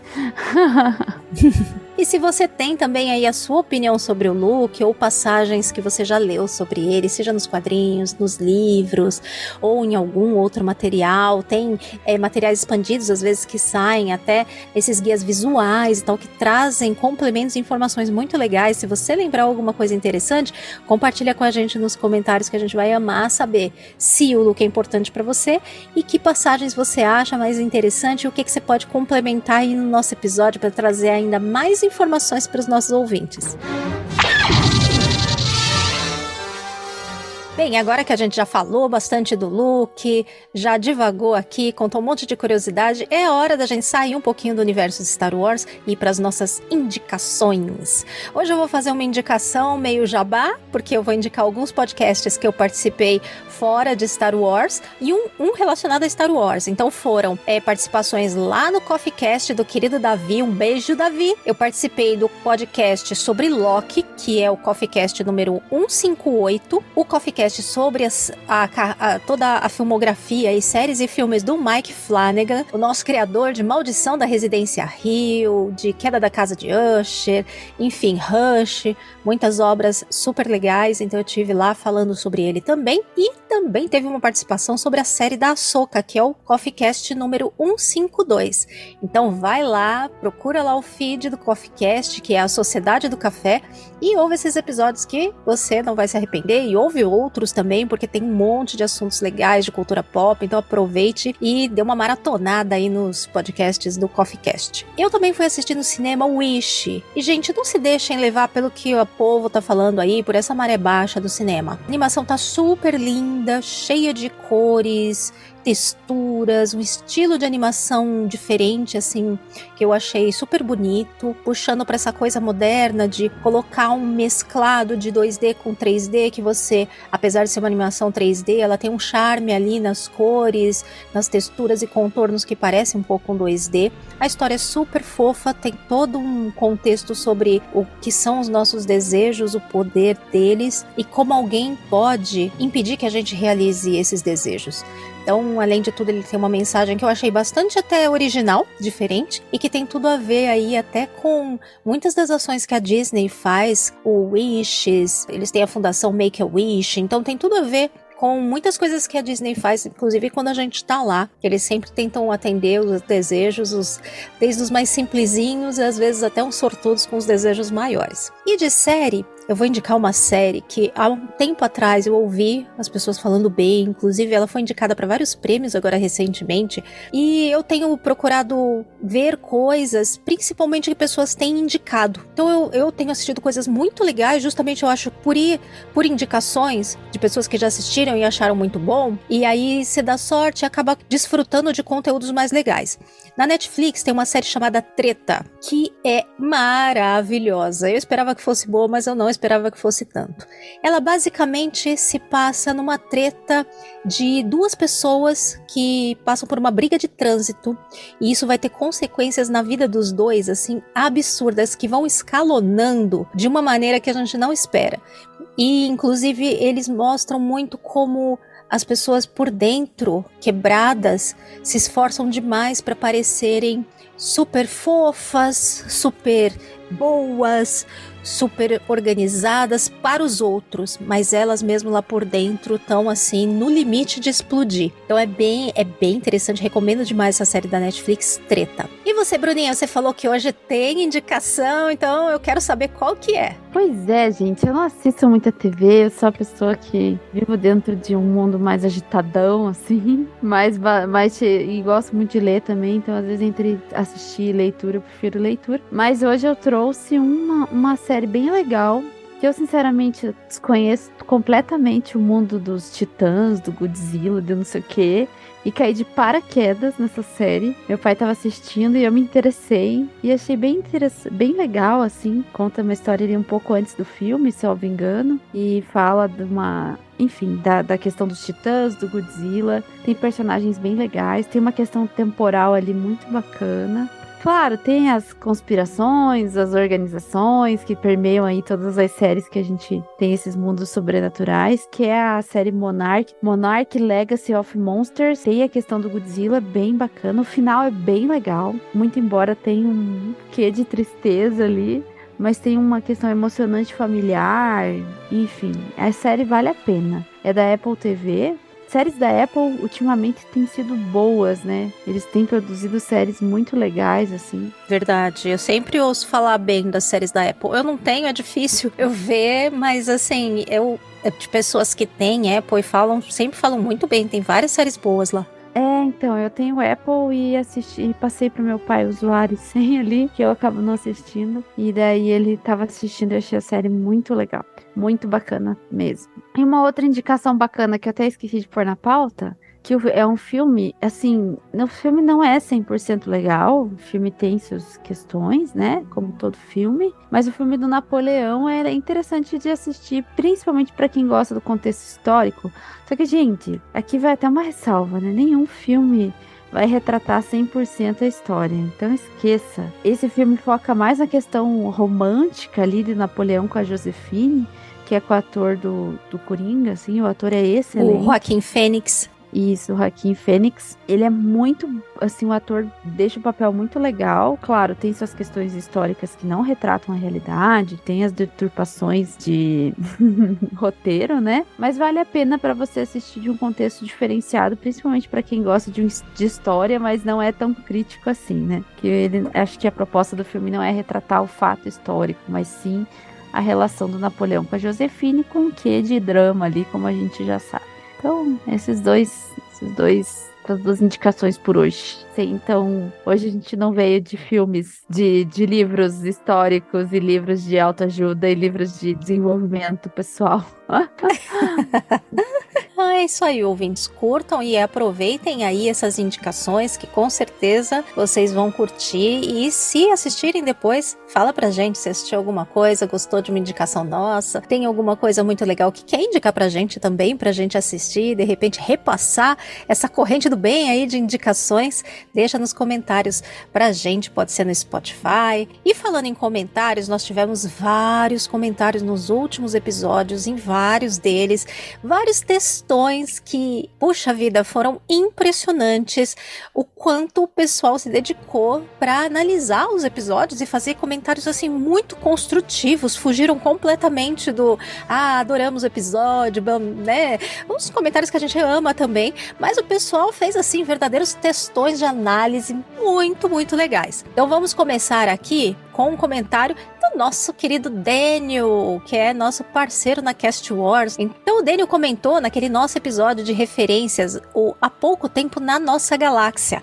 Lê aí o comentário dele pra gente, Bruna. Boa noite, pessoal. Referências a Star Wars na cultura pop são infinitas e poderia escrever um livro com referências e citações das mais conhecidas e óbvias até mais obscuras e desconhecidas. Só para citar algumas para quem curte, eu espero pronunciar corretamente, Tokusatsu, não sei se é assim Tokusatsu, isso aí. Tokusatsu. Principalmente Viúvas da Manchete, Viúvas da Manchete. Temos a, a mais óbvia e conhecida que é a de a de Jeps, Jaspion. Você nem Já... conhece, não sabe nem o que é manchete, não. né? Cara, os ouvintes que são jovens como a Bruna, a Manchete era uma rede de televisão que passava vários animes, passava é, esses, esses essas séries japonesas de monstro gigante, aí Jaspion, Changeman, essas coisas, Cavaleiros do Zodíaco. Então, Manchete foi uma rede de televisão. é, mas o Cavaleiros do Zodíaco eu assistia, mas eu não lembro se era na Manchete. Mas enfim.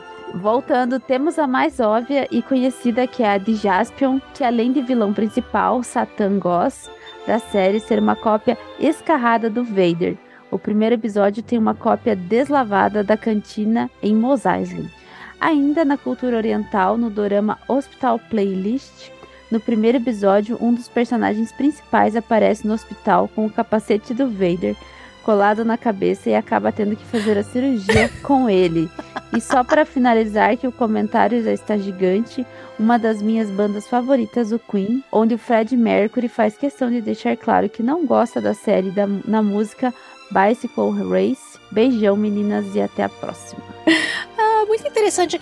Agora eu só fiquei na dúvida, porque se eu não me engano, tem algum show do Fred Mercury que aparece uma pessoa com capacete do Darth Vader, ou ele coloca um capacete. Eu não sei porque eu tenho essa memória que tem algum show do Queen isso. Será que é uma memória falsa? Uma coisa que eu sonhei? Ouvinte e Daniel, se você sabe desse negócio aí, me esclarece depois, porque eu tenho, tenho impressão de ter visto isso. Nunca ia lembrar dessa relação aí com o Fred Mercury, mas eu acho que em algum show tem alguma coisa mesmo. Então, talvez seja até nessa música aí que de, de repente, né, quando tá tocando tem, tem uma coisa assim, eu não lembro se alguém que sobra, inclusive, no ombro dele, ou ele sobra no ombro de alguém.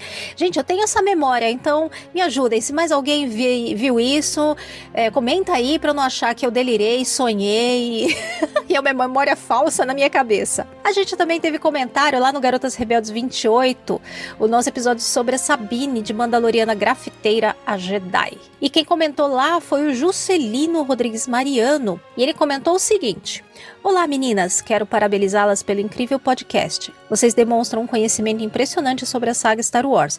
Como fã das antigas, meu amor por essa galáxia distante começou com a trilogia clássica. No entanto, com a ajuda de vocês, descubro o encanto das novidades como Rebels e as sequels. O que mais admiro em vocês é a forma de abordar o universo de Star Wars de maneira descontraída, sem ceder às críticas tóxicas que infelizmente alguns supostos fãs insistem em fazer. Às vezes, parece que essas pessoas se limitam a apenas o Império contra-ataca. Por fim, gostaria de sugerir um tema fascinante para vocês explorarem em um episódio futuro: a cultura mandaloriana. Nesse episódio sobre a Sabine, vocês trouxeram à tona aspectos incríveis desse universo e estou certo de que vocês têm muito a acrescentar a essa discussão. Mal posso esperar para ouvir o que vocês têm a dizer sobre essa parte tão rica e intrigante da galáxia Star Wars.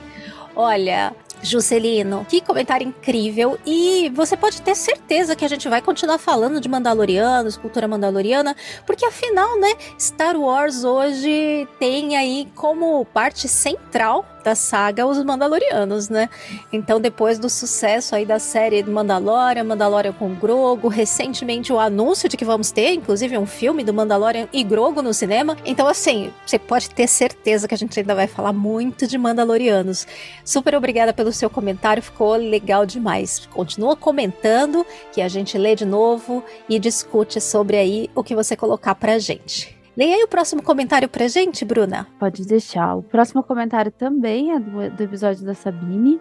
É do Felipe Loureiro. Ele falou assim: Olá meninas, episódio muito divertido, parabéns. Vocês comentam que a escolha de ser justamente a Sabine a ser treinada pela Soca talvez tenha sido uma conveniência de roteiro para a série, que faz total sentido mesmo dadas as opções, mas gostaria de dividir uma, dividir uma coisa que fiquei pensando enquanto via a Soca. Como sabemos, nossa queridíssima Ronin passou por coisas bem traumáticas relativas à Ordem Jedi no fim das, das Guerras Clônicas, fazendo ela se decepcionar com os Jedi e carregar muita culpa pelo que houve com o Anakin.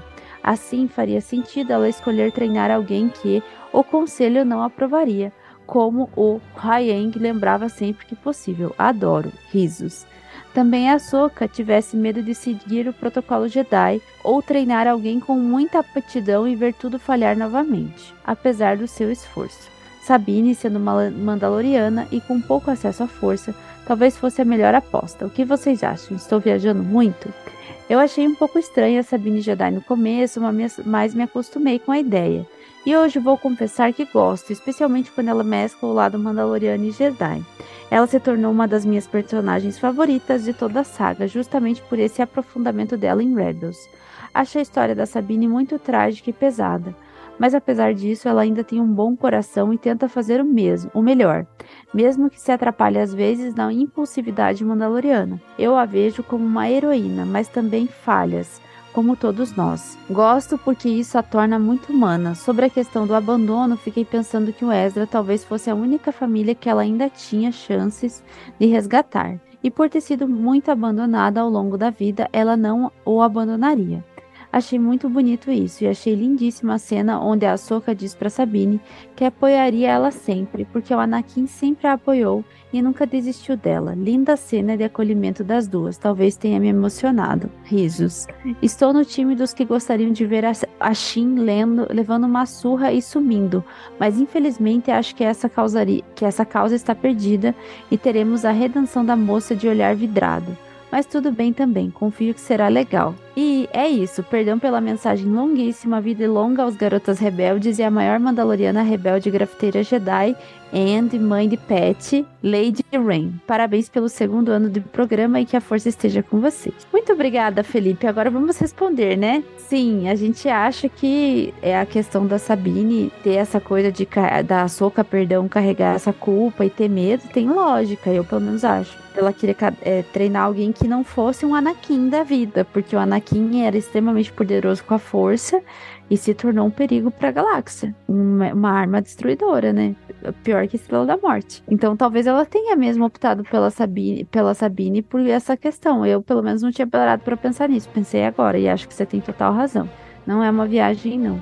E sim, a história da Sabine é muito linda. Ela é uma história de muita dura, né, pra idade dela, por tudo que ela carregou. É uma história bem pesada, vamos dizer assim, que foi levada de um jeito muito leve, tanto no, no, na série, né? Agora em Ahsoka eles deram uma sobrecarregada nisso e eu achei perfeito nesse ponto. Pelo menos quando a gente fala de aprofundar na personagem com relação às suas dores. O que, você acha, Kat? Realmente, é, a gente se deu conta gravando o episódio de como a Sabine era super jovem, né? A gente até comparou no episódio a idade dela com a idade do Ezra, que não era muita diferença, e ela já bem mais madura e tinha passado por muitas coisas, né? Assim, realmente pesa ainda mais essa jornada dela, pensando o quanto que ela era super jovem ainda.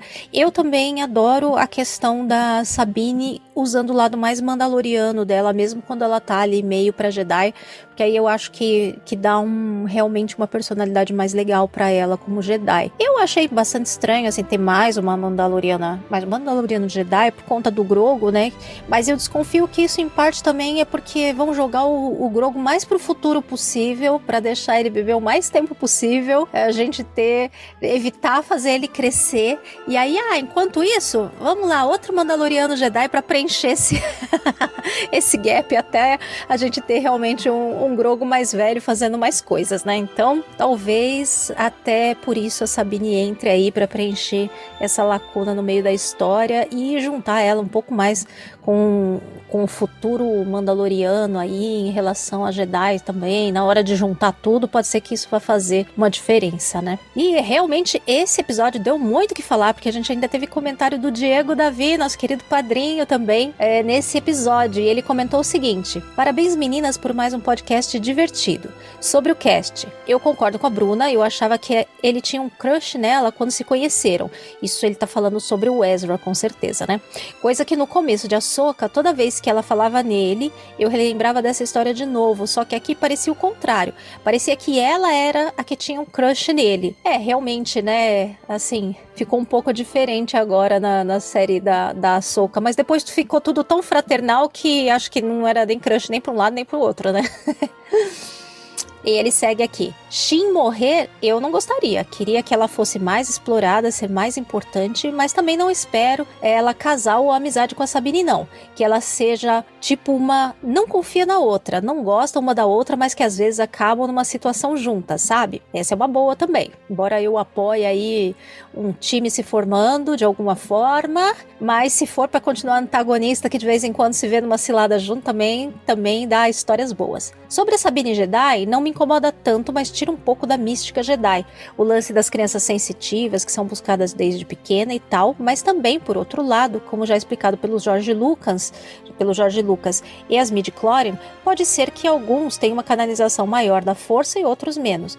No final, para mim tá tudo bem. Ah, e lembrando a todos os ouvintes do Garotas Rebeldes que comentarem aqui irão concorrer a um CD com o novo hit do Garotas Rebeldes chamado Não Vou Ser Mais Jedi. Corram! Isso foi muito legal porque esse episódio, para quem não lembra ou para quem não ouviu, tem uma paródia que eu gravei com uma uma letra que o nome é Não Vou Ser Mais Jedi e ela, ela foi feita em cima da música da Cyndi Lauper, Time After Time. Então, se você não ouviu ainda, vai lá porque tá bem engraçado. E ele criou até uma capinha para este single desta música que ficou uma graça. Se você quiser ver, ele colocou essa imagem da capinha, inclusive, lá no comentário que está no post do site da Cast Wars. Então, lá no site da Cast Wars, no post do nosso episódio do podcast, tá lá os comentários e tá lá também a capinha que o Diego criou pra gente, que ficou sensacional. Se fosse lançar esse single, com certeza ia usar essa capinha porque ela ficou demais. E por hoje esses foram os nossos comentários. Comente no Spotify, nas nossas redes sociais, no site, onde ficar mais fácil para você, não importa, o que importa é você comentar e dividir aí a sua opinião com a gente. Aproveite que nós estamos na parte 2 aí do legado do Luke e se não comentou no episódio anterior que falamos dele, aproveite, comente nesse o que é que você gosta, o que mais você quer ver do personagem, alguma passagem especial para você. Nós vamos depois receber e ler o seu comentário com muito prazer. E se puder, também não deixe de apoiar a Cast Wars e o Garotas Rebeldes, pode ser pelo Apoia-se no apoia.se barra Cast Wars ou ouvindo e apoiando pela Aurelo. Você também pode apoiar por lá no aplicativo da Aurelo. Você pode tanto seguir como apoiar por lá. Siga a Cast Wars no Twitter, no Instagram. No Instagram tem o Garotas Rebeldes também, que é o arroba Garotas Rebeldes Podcast. E ficamos por aqui hoje, não é mesmo, Bruna? Missão cumprida com sucesso. Missão cumprida com sucesso. Poxa, já acabou? Ah, droga! Essa missão foi uma missão longa, né? Tivemos até que dividir em duas partes. Ai, ai. Ai, mas merecia, era muita coisa pra falar, né? Vocês aqui falam demais. Meu Deus, não acaba nunca. É, e a- até seria legal dos nossos queridos ouvintes nos dizerem de quem mais eles gostariam de ouvir aqui um, um episódio especial. A gente já fez a Soca, do Vader, do Luke, da Sabine agora, né? Então, Da tem Bo-Katan. muito perso- da Bocatan. Então, tem muito episódio legal aí que a gente gostaria de saber é, de quem você quer ouvir o Garotas Rebeldes falando, com comentários especiais. E a gente estuda pra falar do episódio. Então, traga o seu personagem favorito que a gente vai gostar de colocar ele na nossa listinha aqui de personagens especiais pra gente fazer um episódio legal. É isso aí. E se você quiser também sugerir alguma collab pra gente, alguém pra gravar conosco, algum convidado, alguém que você acha que tem tudo pra ser uma garota rebelde e integrar o nosso esquadrão, também põe aí nos comentários que a gente tenta fazer aí esse contato e fazer acontecer a gravação. Bem, ficamos então por aqui hoje. Até a próxima missão, ouvintes. Um abraço e tchau, tchau. Tchau, tchau.